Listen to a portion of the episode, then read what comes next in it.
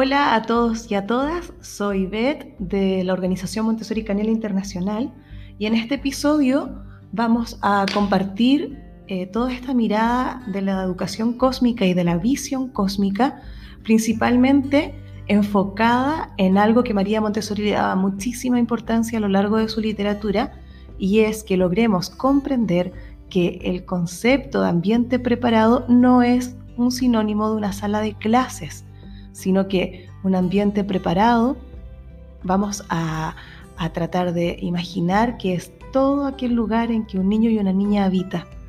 Esto quiere decir que muchas veces nuestra principal energía la ponemos en dejar todas las estanterías perfectamente arregladas, secuenciadas, con unos materiales y unas propuestas que pierden sentido y pierden su riqueza metodológica y también el significado que pueda llegar a tener en la vida de un niño o una niña si lo desconectamos de todo el ambiente preparado exterior.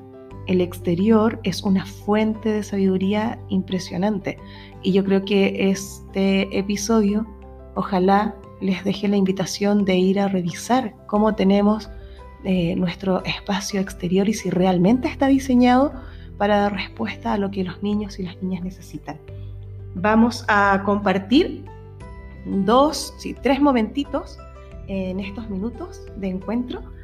Uno de ellos está más centrado eh, a nivel bibliográfico. Ustedes saben que este es un espacio también de análisis, pero yendo a la fuente original, eh, que son los libros de María Montessori. Y principalmente en esta primera etapa voy a compartir un capítulo del libro El método de la pedagogía científica que yo creo que da las, las claves de todo el funcionamiento de una casa de niños. Es decir, si alguien quiere profundizar o comenzar a tratar de comprender cómo es una casa de niños, a nivel metodológico, tiene que leer el método de la pedagogía científica para las compañeras y los compañeros que trabajan con chicos y chicas de 6 a 12 años, pues las claves están en el libro que es la continuación de este, que se llama La autoeducación en la escuela elemental. Clave. Yo, creo que de toda la literatura de María Montessori, y me lo preguntaban eh, unas personas en redes sociales el otro día, de dónde podían sacar ideas de la educación y la visión cósmica, tanto para infantil como para primaria, yo creo que desde un punto de vista filosófico y también metodológico, estos son los dos libros clave. Entonces, en este primer momento vamos a compartir un capítulo de este libro que habla justamente sobre la naturaleza en la educación y luego nos vamos a concentrar especialmente en la edad de 0-3, pero principalmente 3-6, sobre cosas muy prácticas que podríamos hacer en nuestro espacio, en nuestro ambiente, para poder promover esta visión cósmica y esta, este aprendizaje o esta visión integral de los conocimientos, de la interconexión. Y en un último momento, pues me voy a permitir recomendarles un par de, de libros y de pelis documentales que son buenísimos respecto del juego y del exterior, de la vida en la naturaleza. Y bueno, una de las cosas que, que a mí me maravilla muchísimo es que también en esa época planteaba mucho la vida en la naturaleza otra gran mujer pedagoga catalana que se llama Rosa Sensat.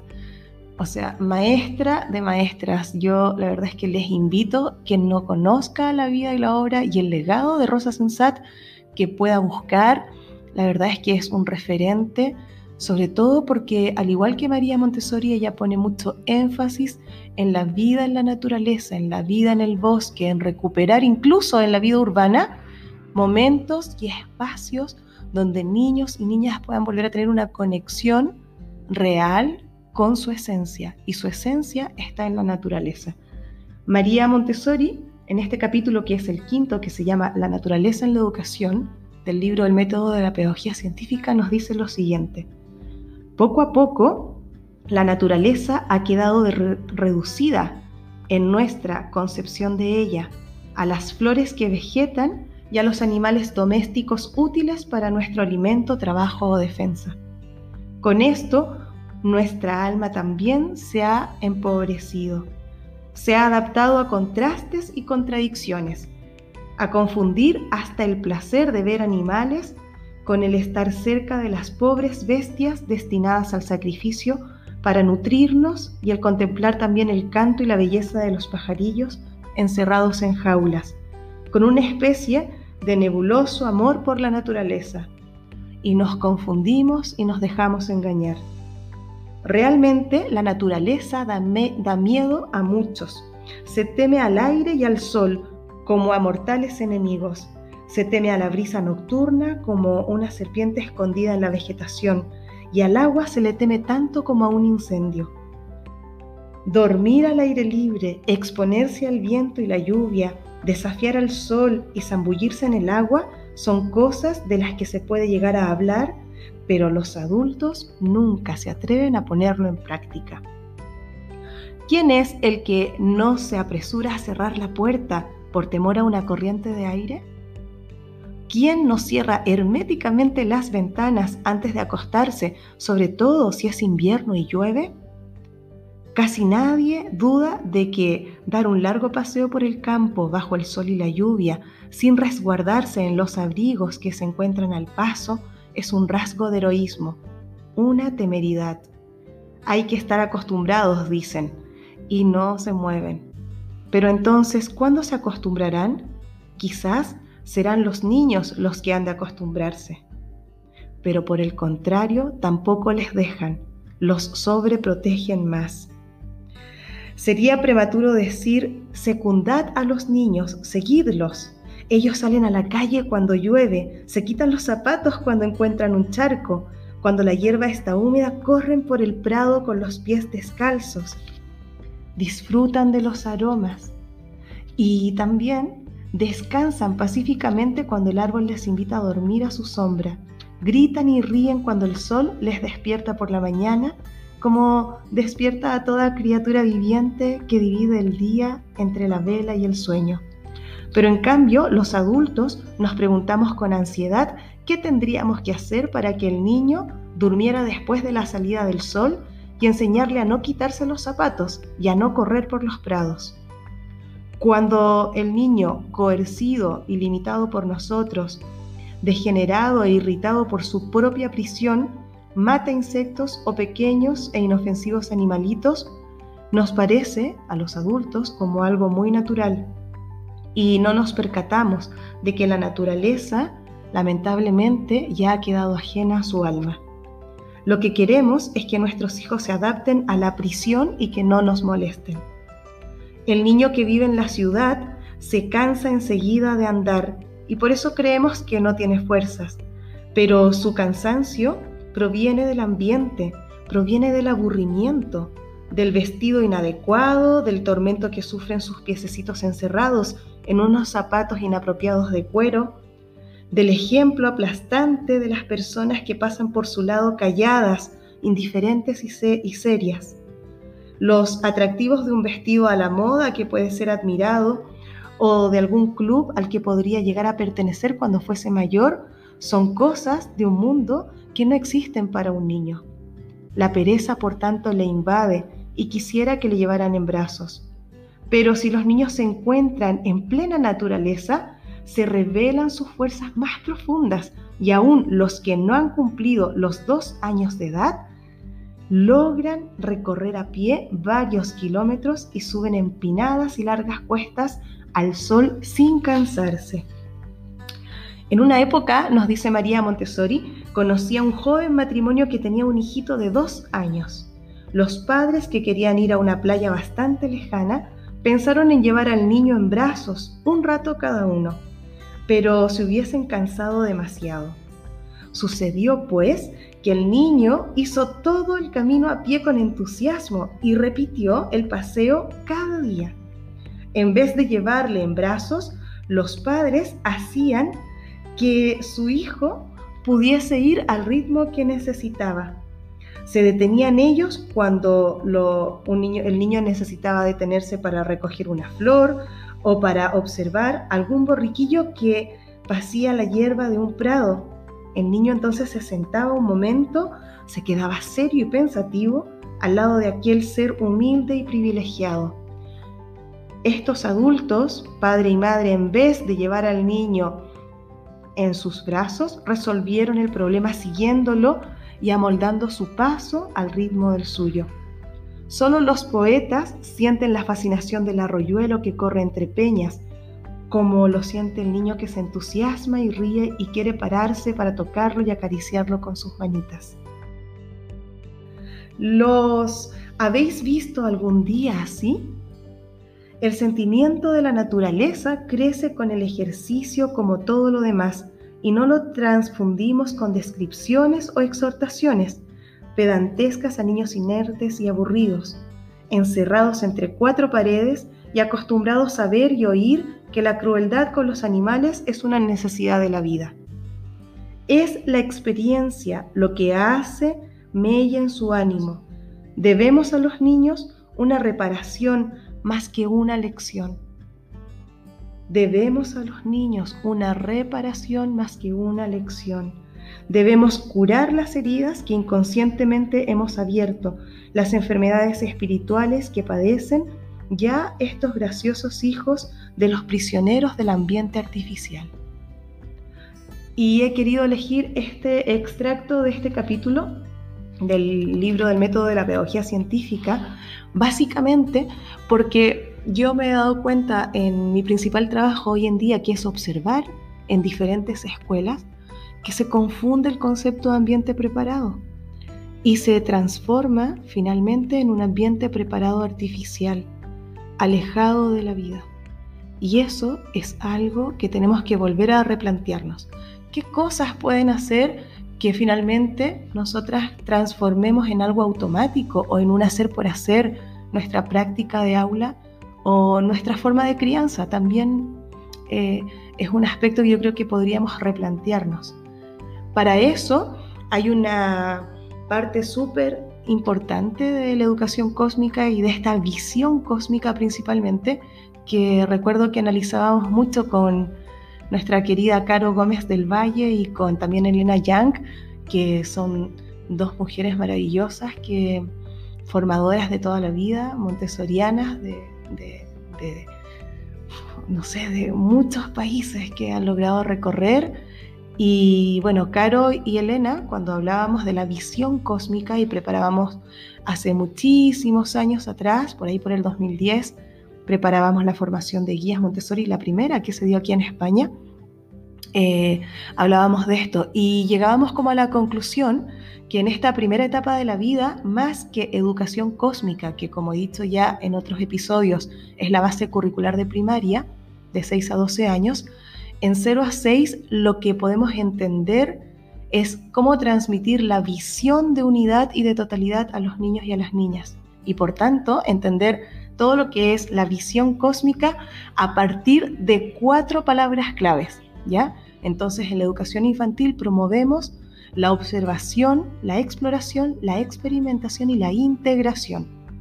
Y, en realidad eh, nosotros tratamos de vincularlos con el día a día, desde la experiencia directa que tienen los niños y las niñas en relación a cuatro ejes o cuatro eh, ámbitos, si lo pudiésemos llamar de alguna manera.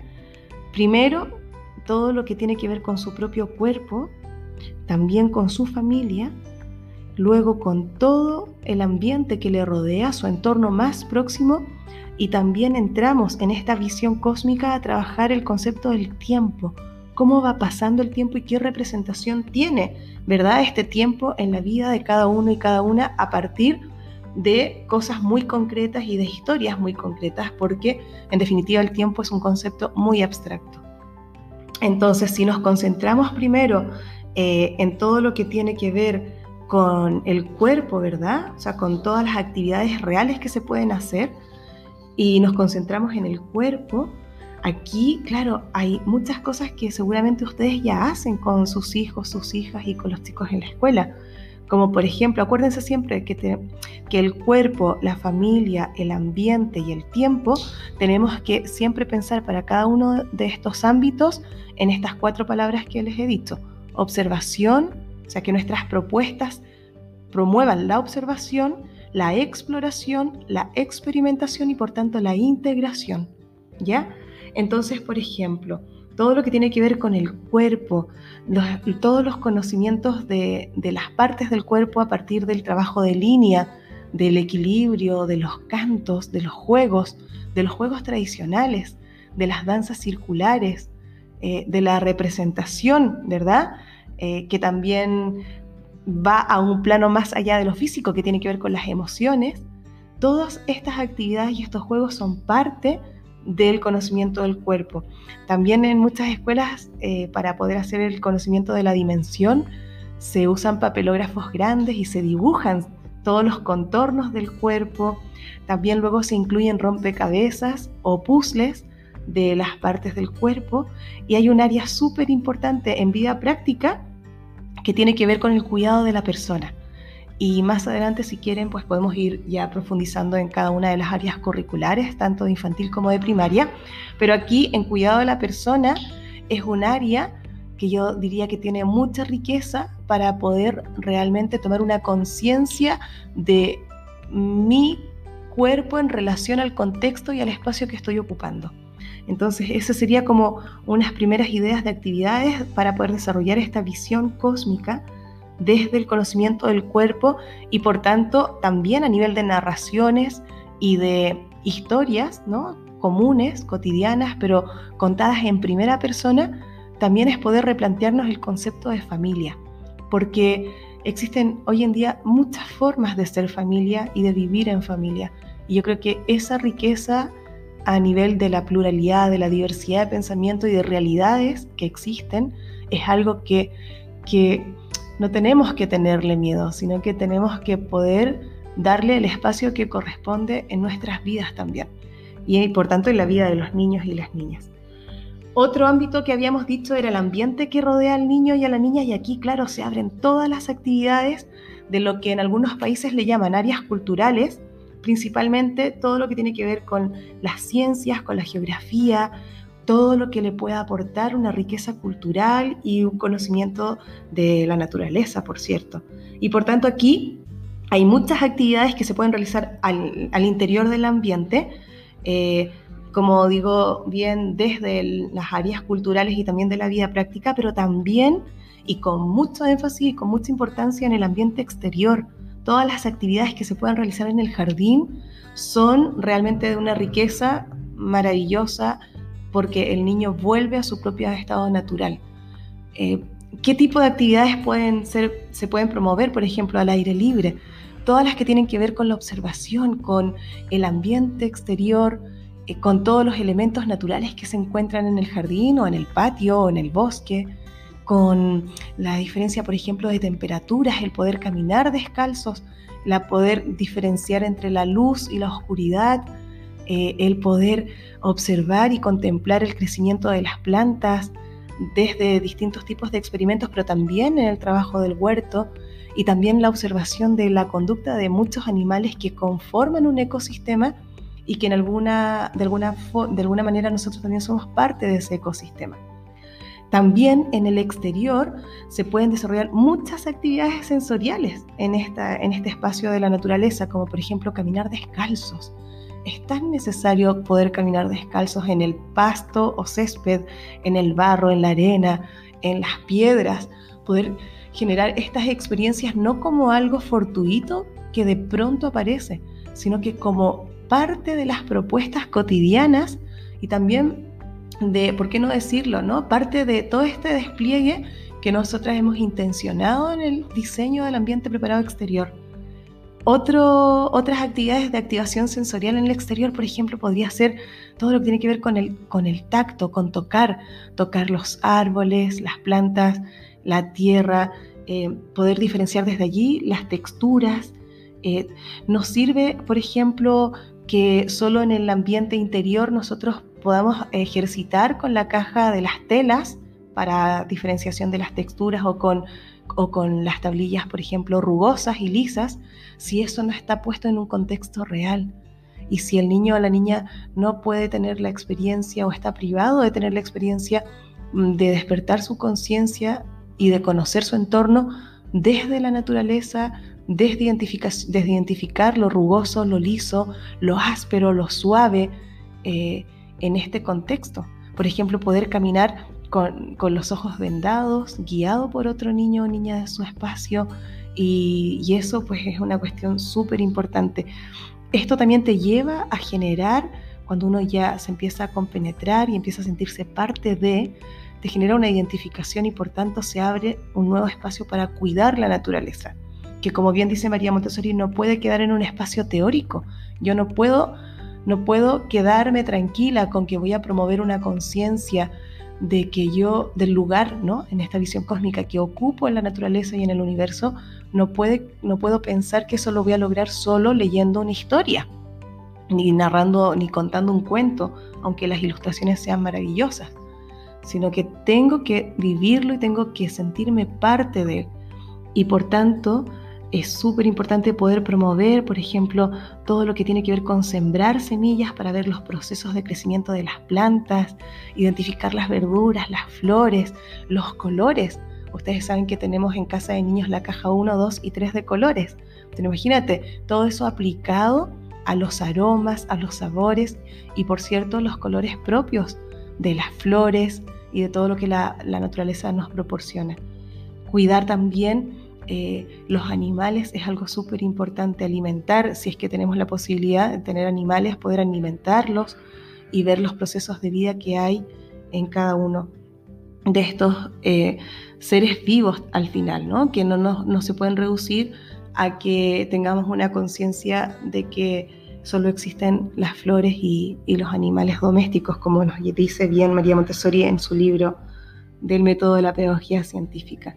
Y luego, pues también para poder desarrollar todo el concepto del tiempo, eh, también aquí es súper importante que se empiecen a incorporar todas las historias que eh, en un lenguaje adecuado, por ejemplo, la historia del reloj o la historia del calendario, eh, poder comenzar a hacer pequeñas líneas de vida de la, de la, vida del niño. Aquí está todo el cumpleaños Montessori, que es un ritual súper bonito eh, también líneas de tu familia en esta diversidad de la que hablábamos hace un rato.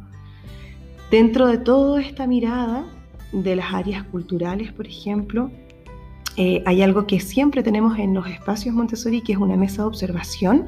Esto es transversal, lo tenemos desde casa de niños hasta taller y que podemos dedicar también un momentito en algún episodio a hablar solo de mesas de observación. También analizar todo lo que tiene que ver con las tarjetas clasificadas de las plantas, los animales, todo lo que tiene que ver con los experimentos de la tierra, el agua, el aire, todo lo que flota, no flota, las características de, lo vivo, no vivo, y todo este tipo de actividades que son necesariamente complementarias a la, primero a la presencia y a la conciencia. ¿verdad? De, que, de que yo ocupo un lugar en este espacio, en este contexto, en esta comunidad. Y, e insisto, es como un doble juego, porque muchas veces como adultos tratamos de tener todo perfecto, todos los puzzles, todos los mapas, todas las banderas, eh, las bolas del mundo, las tarjetas, dedicamos mucho tiempo en plastificar, en crear material, pero eso a veces nos puede hacer perder de vista que lo esencial ya existe y que esa esencia está saliendo de nuestra clase, abriendo la puerta. Y por eso es que yo creo que cuando hablamos de trabajo y de juego, María Montessori es muy clara al decir lo que es el juego. Yo no sé si han escuchado este párrafo que les voy a leer eh, sobre lo que es el juego, porque pareciera ser que el adulto es el que siempre tiene que estar dando permiso para que un niño trabaje o juegue, pero en realidad es el propio niño el que se puede autorregular siempre y cuando el ambiente, y cuando hablo de ambiente acuérdense que me refiero a cualquier espacio que habite un niño o una niña, siempre y cuando ese ambiente esté bien cuidado, bien diseñado e implementado, y el adulto tenga o esté en proceso de desarrollar su capacidad de observación, para no reprimir, sino que para favorecer todos los procesos de vida y sobre todo el aprendizaje biológico de los niños y las niñas. María Montessori en uno de sus libros dice lo siguiente, es el trabajo exigido a la fuerza lo que verdaderamente te cansa, pero si uno puede asimilar el trabajo espiritualmente, es decir, el trabajo de alguna manera, que de alguna manera ayuda a satisfacer tu espíritu, entonces el trabajo se convierte en un juego y uno se siente fuerte, feliz y más descansado. Cuando juegas, te sientes fuerte, feliz y más descansado. Por tanto, esto es una invitación a que podamos abrir nuestra mente y podamos quizás hacer el diseño del ambiente al revés de como lo creemos. Yo les invito a revisar el exterior, a revisar todas las posibilidades que tienen desde la realidad que toca, porque si estás en un entorno más rural vas a tener una riqueza impresionante de conexión desde la naturaleza, con la naturaleza, y el niño pues va a tener también la posibilidad de desarrollar o de volver a su esencia, ¿no? desarrollar otras capacidades. Si estás en un entorno urbano, pues entonces tenemos que ser muy creativas para poder ver cómo podemos reconectarnos nosotras mismas primero, y eso pasa necesariamente por, por revisar cuánto tiempo real yo puedo estar en la naturaleza, yo puedo volver a conectarme desde allí. Y entonces cuando se vuelva una prioridad en mi vida como adulto, seguro que el patio y el exterior ya no lo voy a poder ver como, como lo estoy viendo ahora. Y voy a enriquecerlo, voy a buscar formas de que este entorno se enriquezca. Y bueno, para esto yo quiero recomendarles un libro y una película. Eh, el libro que les quiero recomendar a mí me encantó, la verdad es que estuve cuando se presentó en Barcelona, eh, es de Andrés Stern y se llama eh, Jugar. Es un libro de verdad maravilloso que, que está accesible a bueno, en muchas librerías y eh, su lanzamiento fue en mayo del año pasado. este libro favorece muchísimo, o sea, habla muchísimo de los procesos naturales del juego y de cómo genera virtudes, ¿no? en los niños y las niñas, pero no desde un punto de vista moral, sino que desde un punto de vista, eh, creo yo, más antropológico, de la esencia del ser humano. La libertad, la voluntad, la creatividad, la constancia, la concentración y la atención que se logran, todo lo que tiene que ver con abrir la mente, eh, son muchas de las cosas que los niños y las niñas disfrutan desde un espacio natural, jugando, cuando además no hay adultos. Entonces eso es una cuestión súper importante. Tonucci también, a través de la ciudad de los niños, y tiene varios escritos desde allí, em, también desarrolla todo este concepto de la importancia que los niños y las niñas jueguen sin estar los adultos de, interviniendo en estas situaciones cotidianas.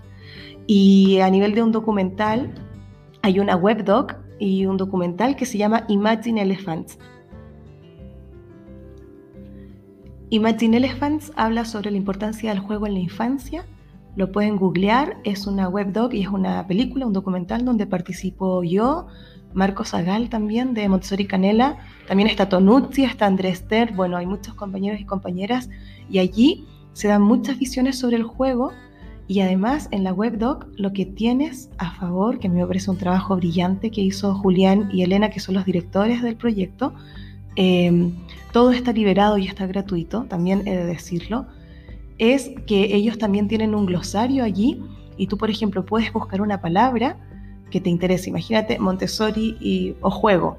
Y entonces abajo, aparte de la definición, aparecen eh, todos los minutos de todas las personas que fuimos entrevistadas y que aparecemos en el documental que hablamos de ese concepto.